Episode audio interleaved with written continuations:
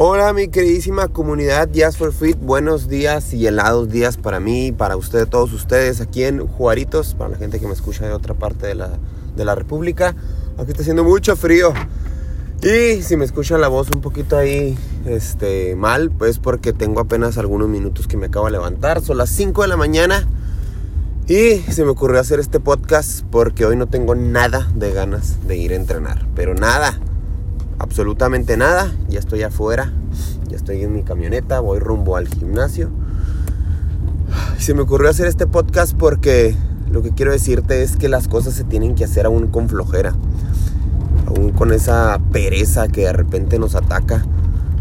Las cosas se tienen que hacer porque se tienen que hacer. Las cosas no, no puedes tú ligarte a tener motivación todos los días para lograrlo las cosas se, hacen aún con esa pereza, las cosas se hacen aún con esas, a veces no ganas de hacerlo.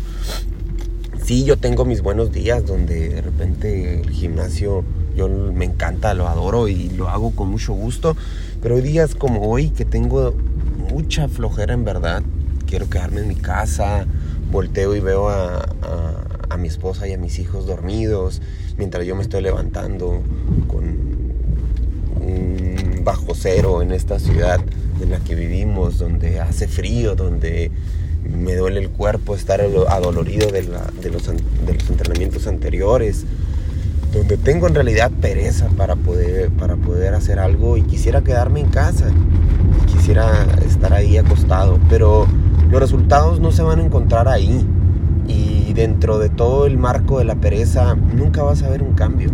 Y en cualquier cosa que hagas, no importa qué, es la meta que tú tengas, el crear un negocio, el poder seguir progresando en la vida, el estar pegado en la cama, el estar acostado, eh, sintiendo pereza, el no querer hacer las cosas, pues nunca te va a llevar a nada bueno, no va a llegar a buen puerto.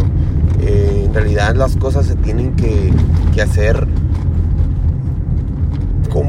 a veces para que nosotros valoremos el esfuerzo que se hace y encontrar esas recompensas en el camino. Yo la verdad hace mucho tiempo que dejé de fiarme de la, de la motivación y he encontrado la forma de poder empujarme día a día a poder ser mejor. Sí tengo mis lapsos donde suelto ciertas cosas, donde a lo mejor tanta restricción te genera una frustración y suelto, suelto la, la disciplina a veces, pero regreso y, sigo entrenando y sigo haciendo mis comidas y trato de dormir temprano y trato de descansar lo que pueda. Porque sé que los resultados, porque sé que mantener este un cuerpo que a mí me gusta y no que le guste a los demás, algo que a mí me agrade, pues cuesta trabajo, cuesta trabajo, pero yo sé que la recompensa es muy grande.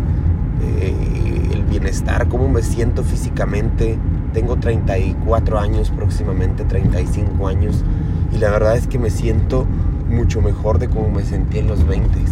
Me siento súper este, saludable, me siento bien, me siento este, con ganas, me siento, mi día me rinde con bastante energía porque he sabido estructurar bien, bien mis, mis entrenamientos, mis comidas. He tratado de hacer lo mejor posible para poder tener un buen estado de salud. Y para mí es importante tenerlo porque la verdad eh, creo y he entendido en estos tiempos tan complicados que, un estado de salud correcto, una calidad de vida buena, te trae muchas recompensas. Eh, muchos de nosotros hemos perdido o conocemos que a alguien que, ha perdido gente muy cercana eh, por este problema del COVID que es un problema grave de salud. Y muchos de ellos se nos han ido de este mundo y han partido con grandes seres humanos, se han ido por el simple hecho de no haber entendido que tenemos que cuidarnos. Y no en el aspecto de que el COVID sea una enfermedad que tenga cuidado, sino a priori a él.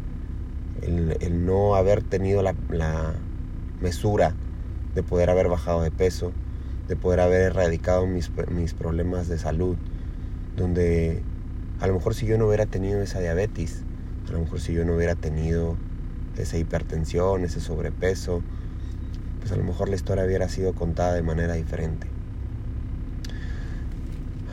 Pero bueno, aquí estamos con flojera, con mucha flojera y lo voy a hacer y voy a entrenar otra vez y son tempranito y aquí sigo y no me importa el frío y lo voy a tener que hacer porque las cosas se hacen incluso con todas las limitantes que te puedas topar encima y la vida siempre te va a poner barreras y siempre va a haber cosas que te van a limitar a hacerlo siempre va a haber algo de ti está en que esos obstáculos sean saltados o se vuelvan en pretextos lo que te quiero decir para finalizar el podcast y no alargarme más es que no permitas que un mal día, un día con flojera, rompa tus procesos.